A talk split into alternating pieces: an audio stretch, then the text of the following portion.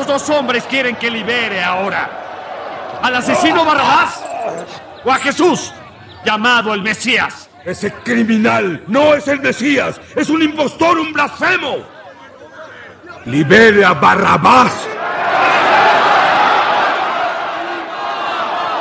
De nuevo les pregunto, ¿a cuál de estos dos hombres quieren que libere? ¡Libere a Barrabás!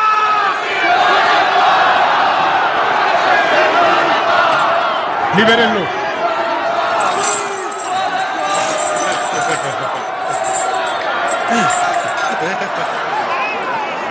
¿Qué quieren que haga con Jesús de Nazaret? ¡Crucifíquenlo!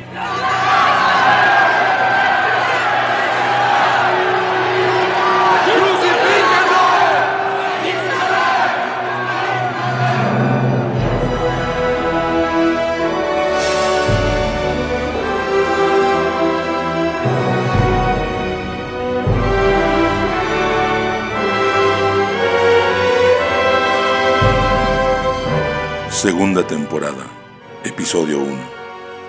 Ensayo sobre una ejecución.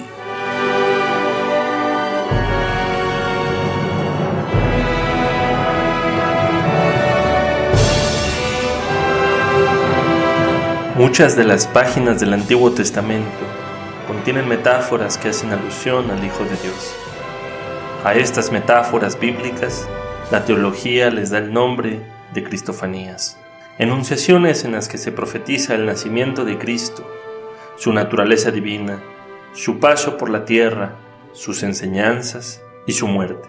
Enunciaciones que no solo están en las plumas de los profetas, las podemos encontrar incluso en los libros que los estudiosos llaman pentateucos.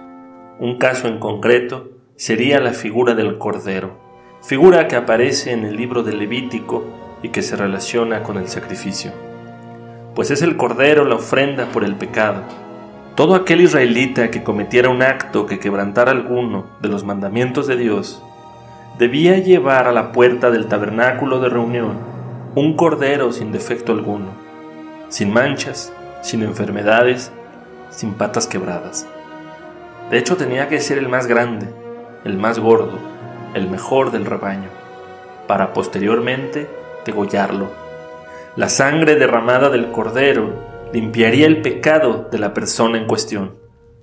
El cordero, ya en el altar, tomaba el lugar de la persona. Ahí está la cristofanía. No por nada Juan el Bautista, al ver a Cristo en aquel río, exclamó, He aquí el Cordero de Dios que quita el pecado del mundo. Cristo, en la cruz, derrama su sangre, el Hijo de Dios, debe derramar su sangre para limpiar el pecado de todos nosotros, de la humanidad. Un solo cordero, inmolado, sin mancha, sin defecto, bastó para todo el mundo. Yeshua ben Joseph, el mayor de los maestros orales, caminó, lloró, sangró y murió hace más de 2020 años. Pero antes de ser ejecutado, predicó en un estilo inconfundible, directo y claro, a manera de parábolas, es decir, que ilustraba comparando algunos relatos terrenales con relatos espirituales o sobrenaturales. Y lo hizo en arameo, una lengua antigua y vulgar, es decir, popular, no erudita, pero lo mismo codificado que semiótico. Una serie de tratados sobre el perdón el amor y la hondura del ser humano. Por él, ahora el hombre se reencuentra cada semana con Dios, y en ese día santo está prohibido trabajar, y antes de que la oscuridad llegue, es necesario bajar de la cruz a ese hombre ya muerto y llevarlo a su sepultura, puesto que despertará convertido en Dios, ajeno a la sangre y a los desgarros. El mundo católico vive esta jornada con invocaciones a un Dios que es solo uno y de que el crucificado se proclamó un día en la sinagoga así, Hijo de Dios. Y quizás por eso mismo fue condenado a la peor de las ejecuciones y al tormento supremo.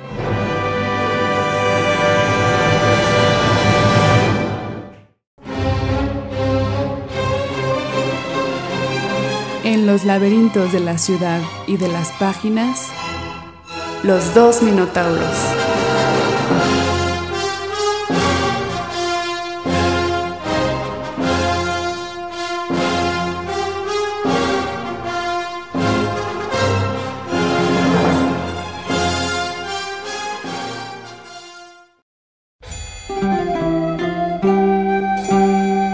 Qué gozo es volver a la mesa con los amigos, la charla, para compartir el pan de vida.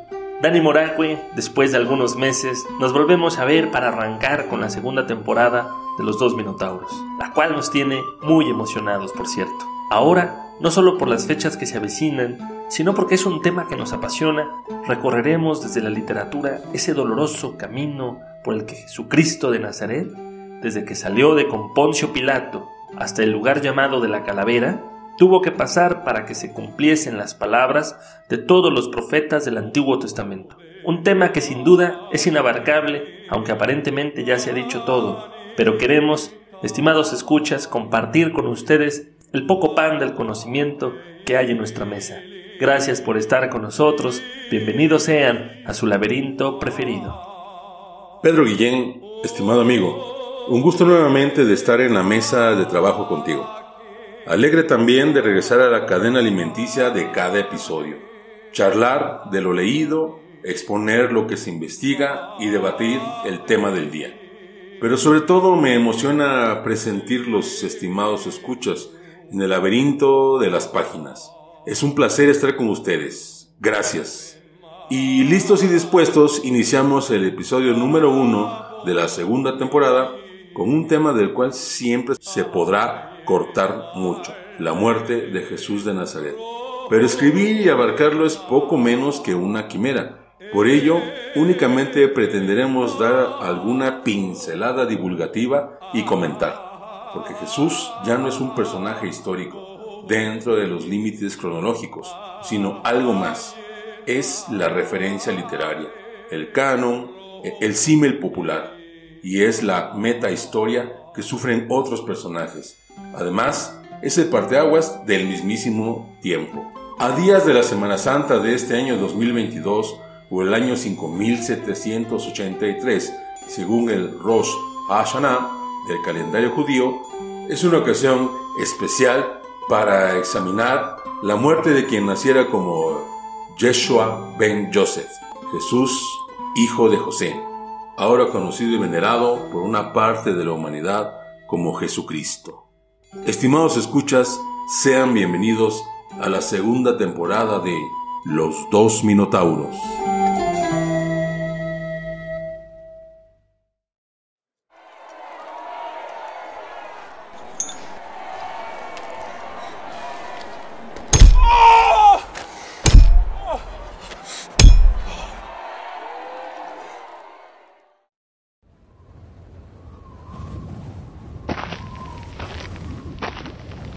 Angustiado él y afligido, no abrió su boca. Como cordero fue llevado al matadero, y como oveja delante de sus trasquiladores, enmudeció y no abrió su boca. Isaías capítulo 53, versículo 7.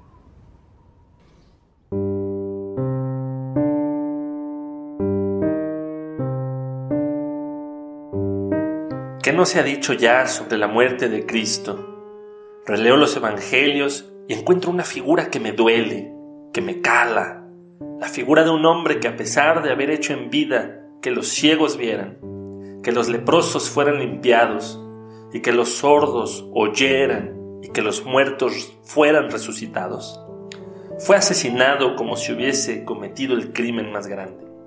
Se le trató como a un ladrón, como a un asesino, se le dio el peor de los castigos, se le crucificó.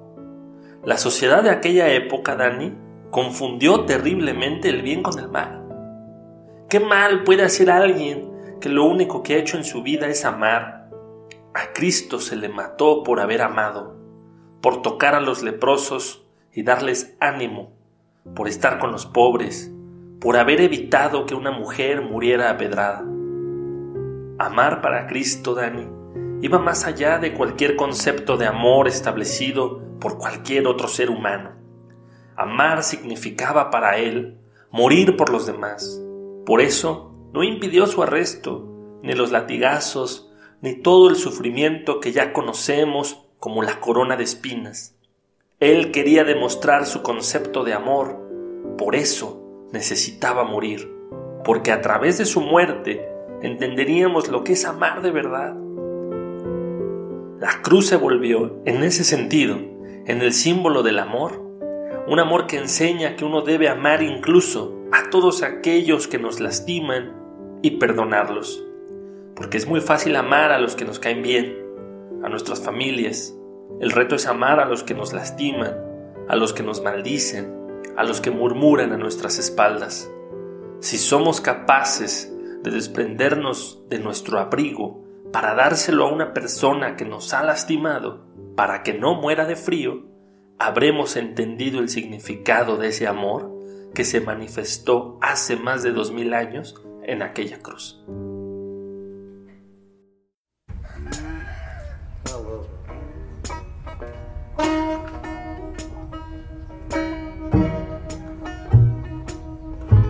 Fuente de inspiración y a la vez de grandes polémicas, a más de 2050 años de su nacimiento, su permanencia para millones de católicos está fuera de duda. Pero, ¿qué fue? ¿Hijo del hombre? ¿Hijo de Dios? ¿Maestro? ¿Rebelde? ¿Revolucionario? ¿Usurpador? ¿Un disidente para el imperio romano? ¿Un soñador? ¿Un utópico? ¿Fue literatura misma o todo a la vez?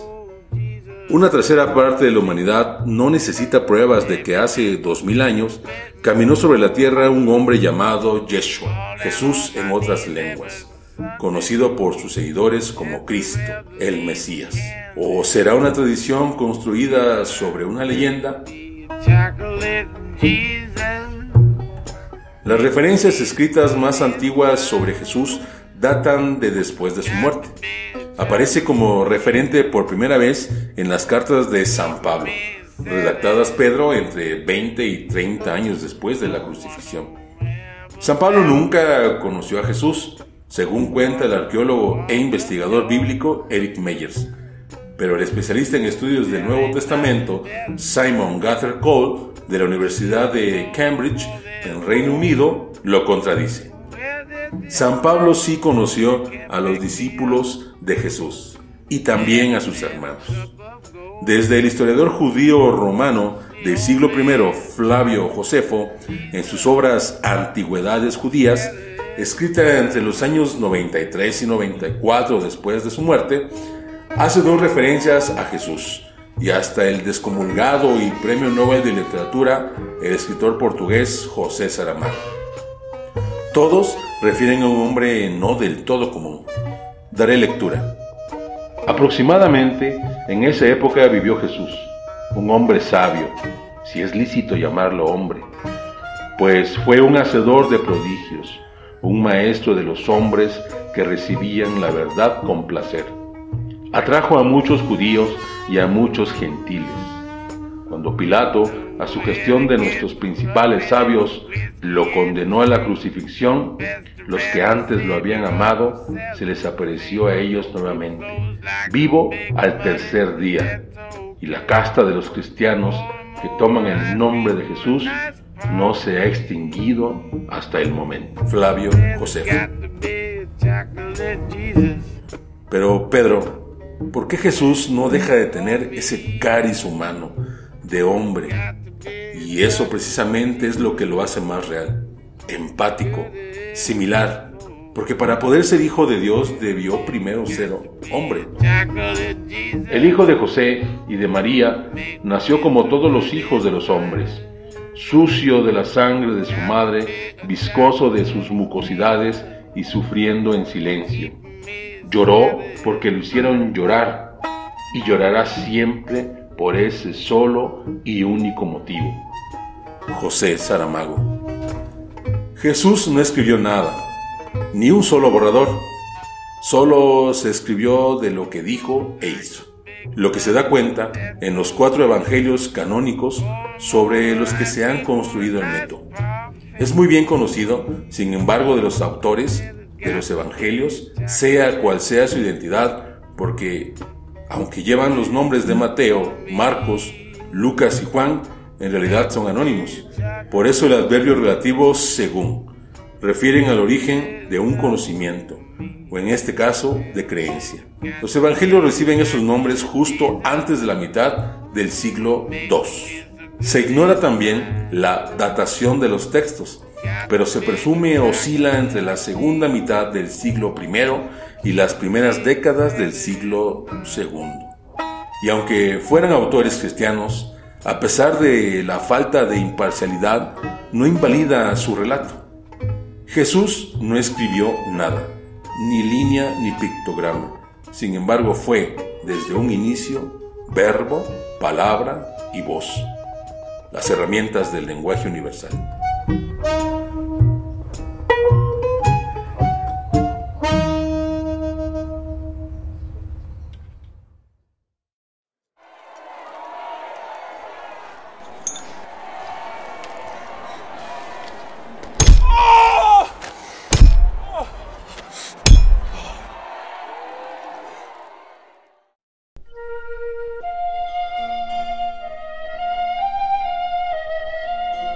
En materia literaria, Dani, el sacrificio de Cristo ha alcanzado otras dimensiones. No solo vemos su sufrimiento en poemas, cuentos, novelas, ¿no citabas ya a Saramago hace unos momentos? Sino que lo encontramos también en diarios y cartas. Estos documentos no son más que una extensión de la memoria de todos esos escritores que disertaron sobre el hombre que dividió con su muerte el tiempo de la humanidad. Pienso particularmente en Sor Juana. En su famosa carta atenagórica, que escribió en respuesta a Sor Filotea, reflexionó sobre la corona de espinas que le pusieron a Jesús. ¿En verdad era necesario atentar contra la cabeza de Cristo? Los romanos pensaban, Dani, que para eliminar a un hombre había que eliminar primero sus ideas. La corona, metafóricamente, representa justo eso. Por supuesto, también tenía la intención de humillar al Hijo de Dios. No le llamaron rey de los judíos, no se arrodillaban ante él mientras lo golpeaban, de todos los elementos naturales que había en el mundo, escogieron la hierba y las espinas para coronar a Jesús, dos elementos que crecían en los lugares más bajos de la tierra. La hierba era considerada una plaga, las espinas fueron el producto, según el libro de Génesis, de una maldición. ¿No les dijo Dios a Adán y a Eva que debido a su rebelión la tierra produciría espinas y cardos? Los romanos, sin saberlo, tomaron un elemento de aquella maldición, las espinas, para coronar a un hombre que habría de librar al mundo de la maldición del pecado. Por medio de la coronación, Jesús se hizo rey, pero no solo de los judíos, sino también que se puso por encima de la muerte, pues la venció, lo que le permitió resucitar de entre los muertos. Otra revelación teológica más de parte de Sor Juana es la que le menciona a Sor Filotea al referirse a la generosidad de Dios. En palabras más, en palabras menos, Decía que ningún acreedor es generoso con sus deudores. A ninguno de ellos les da dinero para que puedan pagarle, sino todo lo contrario. A quien no le puede pagar lo castiga. Sin embargo, con Dios fue distinto. Dios, al ver que el mundo no podía pagar por sus pecados, entregó a su propio Hijo para que el mundo tuviera con qué pagarle. La sangre de Cristo se convirtió en el monto suficiente para pagar la deuda de todos los hombres sobre la tierra.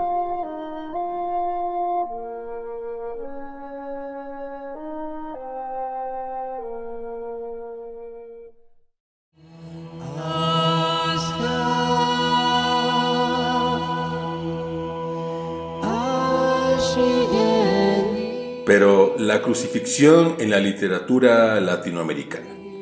La imagen del Jesús crucificado tiene una carga muy significativa que se expande como una iconografía de la doble desnudez, la que se multiplica como objeto redentor de primera necesidad y de la literatura didáctica, reflejando la auténtica carnadura humana y a la par el sufrimiento divino, negando o poniendo en suspenso al menos, Pedro, su divinidad. Por cierto, Pedro, sufrimiento poco visto en Occidente después de las tragedias mitológicas griega y romana. Jesús, semidesnudo, tiene además un efecto transformador en el arte general. Cristo significa un amasijo poco probable, pero que sí sucede. Un único concepto entre la relatividad humana y la divina, pero también saca a relucir el dolor como tema del arte. El sacrificio del héroe caído, del vuelto mártir, del sacrificio que transforma, para que muera la flor por el presagio del fruto.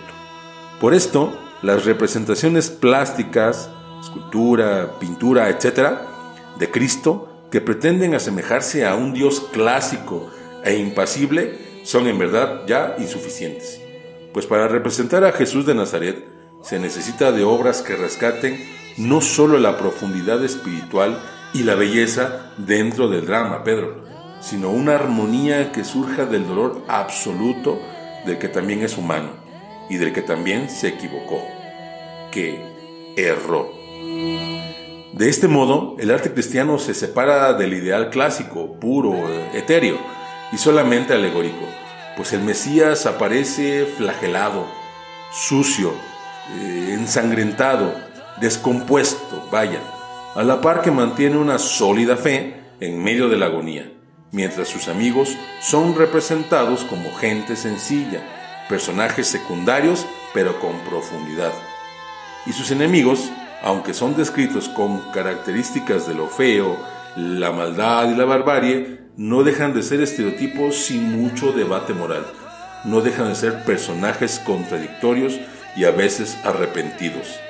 Sírvase Pedro, sírvase Andrés, Judas y quizás hasta Poncio Pilatos. En ese sentido, Jesús de Nazaret como personaje literario, que también es, constituye una figura con la cual el pueblo, creyente o no creyente, puede identificarse, ya sea para concentrar su atención en el nacimiento, las enseñanzas, su muerte o la misma resurrección. O en todas estas metáforas, aforismos, parábolas, personificaciones y bienaventuranzas en conjunto, típicas del lenguaje sapiencial, ese capaz de expresar simbólicamente el conocimiento profundo, pero que Jesús hablaba para que todos lo entendieran.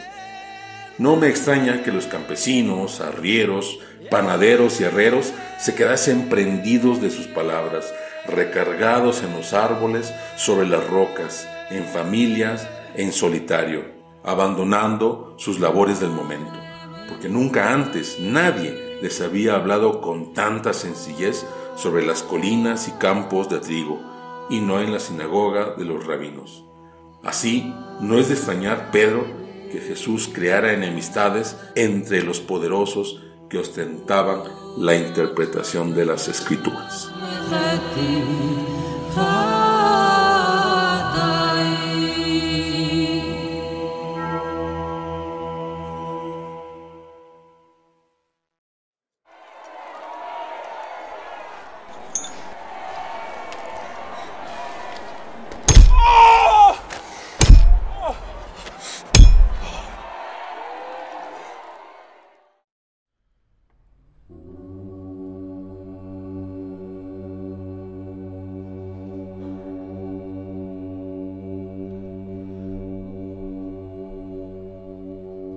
Quiero comentar ahora, Dani, sobre la importancia de la redención por medio de la sangre. ¿Qué pueblo, qué cultura, qué civilización no cometió sacrificios? La redención es una idea universal. En todas partes se ha creído que el inocente puede pagar por el culpable. Lo vimos ya, por ejemplo, con los corderos. La sangre derramada del inocente limpia el corazón del culpable, lo purifica, lo acerca a los dioses, ¿Cuántos altares de sacrificio a lo largo de la historia se han teñido de rojo? Hay una necesidad clara de parte del hombre de querer estar en comunión constante con la divinidad, necesidad que viene del reconocimiento de que se está lejos de ella. El género humano no ha podido dimensionar la distancia que lo separa de las cosas de arriba, ni la cantidad de sangre derramada que necesita para acercarse verdaderamente a los dioses. Esta distancia, Dani, según la Biblia, recibe el nombre de naturaleza caída. Naturaleza que no solo es exclusiva de los hombres, sino como lo dijo el apóstol Pablo, de todo aquello que está tanto en la tierra como en el cielo. Por eso era importante que por medio de un único y último sacrificio, el hombre pudiera reconciliarse con Dios. Uno de los primeros pensadores sobre la redención fue Orígenes. En sus ensayos formuló la idea de que la sangre derramada en el Calvario no solamente fue útil a la humanidad, sino a los ángeles y a todos los seres creados. Por supuesto, Dani, esta idea Orígenes la desarrolla tras leer el libro de los Hebreos, porque ahí se dice que todo aquello que no figurara entre las cosas celestiales fuera purificado con la sangre de los animales. Pero las cosas celestiales deben ser purificadas por víctimas más excelentes. Cristo con su sangre purificó las regiones celestiales y terrenales. Tan solo había que ver el mundo y darse cuenta de cuántos necesitaban de esa redención. Pero ¿por qué el sacrificio de Cristo fue más importante que cualquier otro en el mundo? Joseph de Maistre, este filósofo francés del siglo XVIII, da una respuesta a esto que me encanta. Quiero citarlo si me lo permites. Puesto que la carne había separado al hombre del cielo, Dios se había revestido de carne para unirse al hombre. Fin de la cita. Ninguna carne sobre la tierra habría sido suficiente en aquella cruz para redimir al mundo. Por eso había que colgar el cuerpo de Cristo ahí. Todos los sacrificios, por medio de la quema de grasas, subían hasta los dioses. En el caso de Jesús es Dios quien desciende hasta el hombre y vive en él. El justo se convierte en un templo habitado por la divinidad. Con la muerte del Hijo de Dios, la distancia desaparece.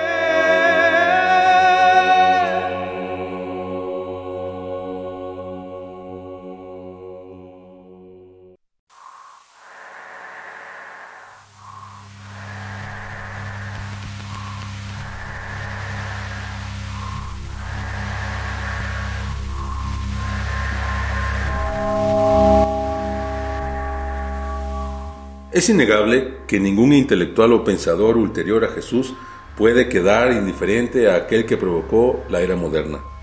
Dígase Picasso, Salvador Dalí, Sor Juan Inés de la Cruz, Leonardo da Vinci, entre otros más.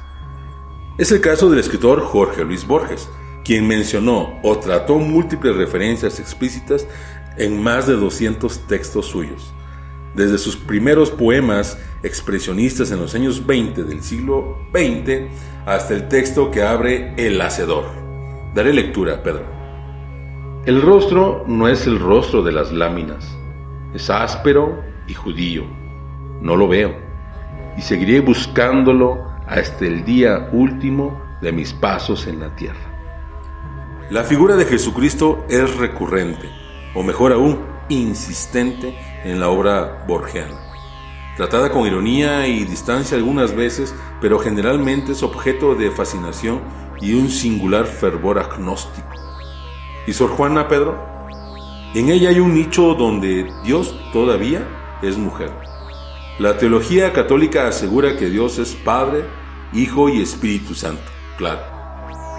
Pero Sor Juana Inés de la Cruz no afirma tal cosa.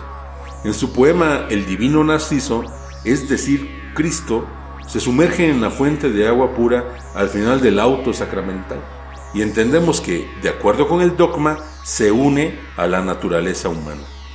Pero también vemos que se hace uno mismo con la María de la Inmaculada Concepción, representada en la obra por una fuente. Cristo y María son uno. Quizás de ahí, Pedro, el entendimiento latinoamericano de María Madre, tan divina como el Mesías, apegados madre e hijo, tan casero, tan complejamente Edipo.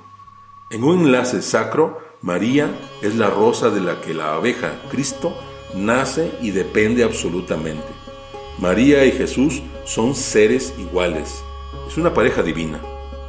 Hijo y madre, en tan divinas peregrinas competencias, ninguno queda deudor y ambos obligados quedan. ¿Por qué Sor Juana Inés de la Cruz se arriesgó a hablar en el coto intocable de la teología, Pedro? Un terreno no solo tan masculino, sino, quiero decirlo así, tan sagradamente masculino. Para ella, María también muere, es sacrificada, por lo tanto crucificada, quizás simbólicamente, pero le sucede. ¿Y fue así? Ningún evangelio lo pronuncia, claro. Pero, ¿qué más da? Sor Juana, encerrada, acorralada, siendo una mujer de fe, tampoco pasó desapercibida la figura de Cristo ni la de María como figura protagonista del mito, porque ella sabía que para todo escritor o escritora o filósofo occidental y más latinoamericano, referirse a Jesucristo lo define, por la opinión que tiene de él, su ausencia, o si le es directa o indiferente, sobre su vida, su bautismo, pero sobre todo la ejecución de un Cristo en el monte de Golgo.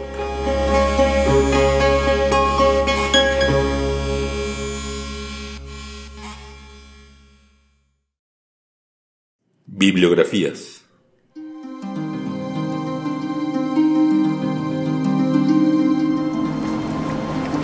Para este episodio quisiera recomendar dos libros.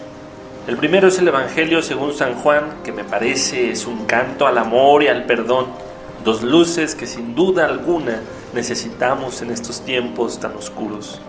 Y el segundo es el Tratado sobre los Sacrificios de Joseph de Mestre, en el que se hace un recorrido histórico sobre la importancia de los sacrificios humanos y se reflexiona en contrapunto entre las culturas donde se sacrificaban animales o personas y entre esa otra cultura en la que sobre el altar del sacrificio se puso al Hijo de Dios. Recomiendo, Pedro, y a todos nuestros escuchas, leer completo el poema El Divino Narciso, de Sor Juana Inés de la Cruz. De Jorge Luis Borges, el texto El Hacedor, o Los Conjurados.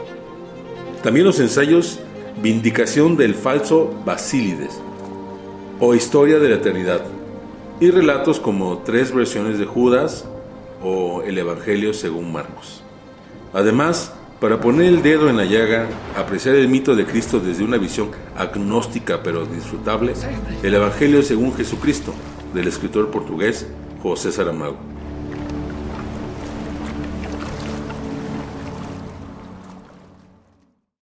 Conclusiones.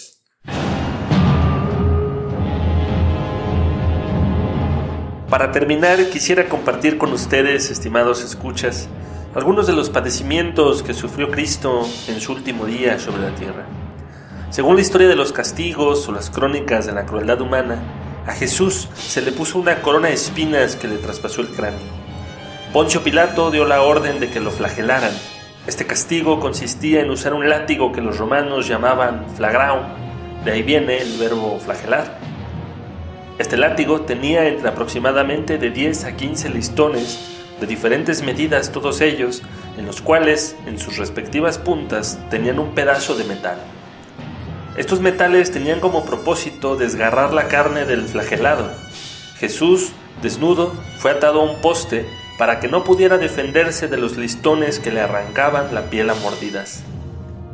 Eusebio, uno de los primeros historiadores del cristianismo, señala que los flagelados presentaban, además de las heridas, síntomas de deshidratación por la pérdida de líquidos e inflamaciones terribles, debido al exceso de polvo de la época, que convertían a la víctima en una masa sanguinolenta, deforme. Por eso Isaías profetizó un Jesús desfigurado, irreconocible. En cuanto a la crucifixión, castigo de origen persa, Vale la pena decir que era lo que hoy en día equivale a la pena de muerte. La ejecución empezaba con el culpable cargando su propia cruz hasta el lugar donde daría su último suspiro. El travesaño de la cruz, que pesaba entre 30 a 60 kilogramos, se llamaba patibulum. Los clavos que usaron los romanos en las muñecas de Jesús medían 20 centímetros de longitud por un centímetro de espesor. La esponja, por otra parte, que empaparon en vinagre, correspondía a una ley que el emperador había instaurado en tono de misericordia a favor de los condenados. Jesús rechazó la esponja porque él sabía que la esponja iba a ser un sedante. Ahora bien, a modo de conclusión, a pesar de que a Cristo lo acusaron erróneamente, por ejemplo, los sumos sacerdotes, al ver que Jesús no infringía ninguna de las leyes de Moisés, mandaron traer testigos falsos para que juraran haberle escuchado una blasfemia. A pesar de que su pueblo prefirió a un asesino y ladrón que fue Barrabás por encima de él, a pesar de que lo azotaron, lo abofetearon, lo coronaron de espinas y lo crucificaron. Mantuvo su doctrina hasta el final, amó y perdonó. Entonces su mayor enseñanza fue el amor, la cual nos compartió a través de su muerte, porque si uno sabe amar, sabe perdonar al prójimo. ¿Acaso no perdonó estando en la cruz a todos aquellos que lo crucificaron? Dani Moracue, estimados escuchas, gracias por compartir el pan de la mesa de hoy. Hasta la próxima.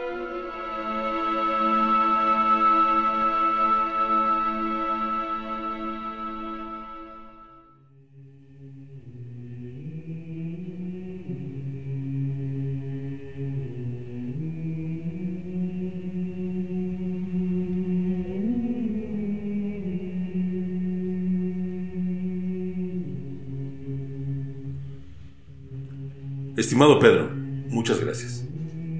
Fue vitoreado como hijo de David, murió en sacrificio, expulsó a los comerciantes que hacían negocio en el templo, desprestigió a los jefes religiosos de aquel entonces y a los fariseos.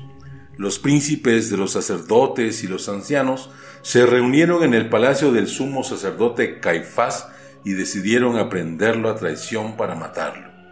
Y aún hablamos de él. Jesús habló para que todos lo entendieran. Creó literatura con sus acciones. El Nuevo Testamento, conoceréis el árbol por sus frutos. Creó literatura con su voz al pronunciar uno de los mantras más poderosos de todos los tiempos, la oración del Padre Nuestro. Llamó Padre a Dios y su predicación tuvo un cariz más universal. Una noche antes, solo, en el huerto de los olivos, dubitativo, sin sus amigos, en la oscuridad de la noche y de la duda, mientras sudaba con sangre, creó el lazo fraterno que hasta la fecha lo tiene unido a la humanidad. Como cualquier hombre, no acababa de entender el plan divino. Condición humana de todos los tiempos. Horas después, mientras forjaba un canon sobre su propia muerte en la cruz de madera, Jesús el hombre sufrió síndrome de estrés agudo hipertensión arterial de origen psicosomático, anemia aguda por pérdida sanguínea, insuficiencia cardíaca congestiva, insuficiencia respiratoria aguda, síndrome pleural con derrame, shock por hipotensión, infarto de miocardio y ruptura de ventrículo. Y finalmente, tras expirar, vino la muerte. Solo entonces inició su misterio que lo mismo sirve para congregar a millones de seres humanos a practicar la fe.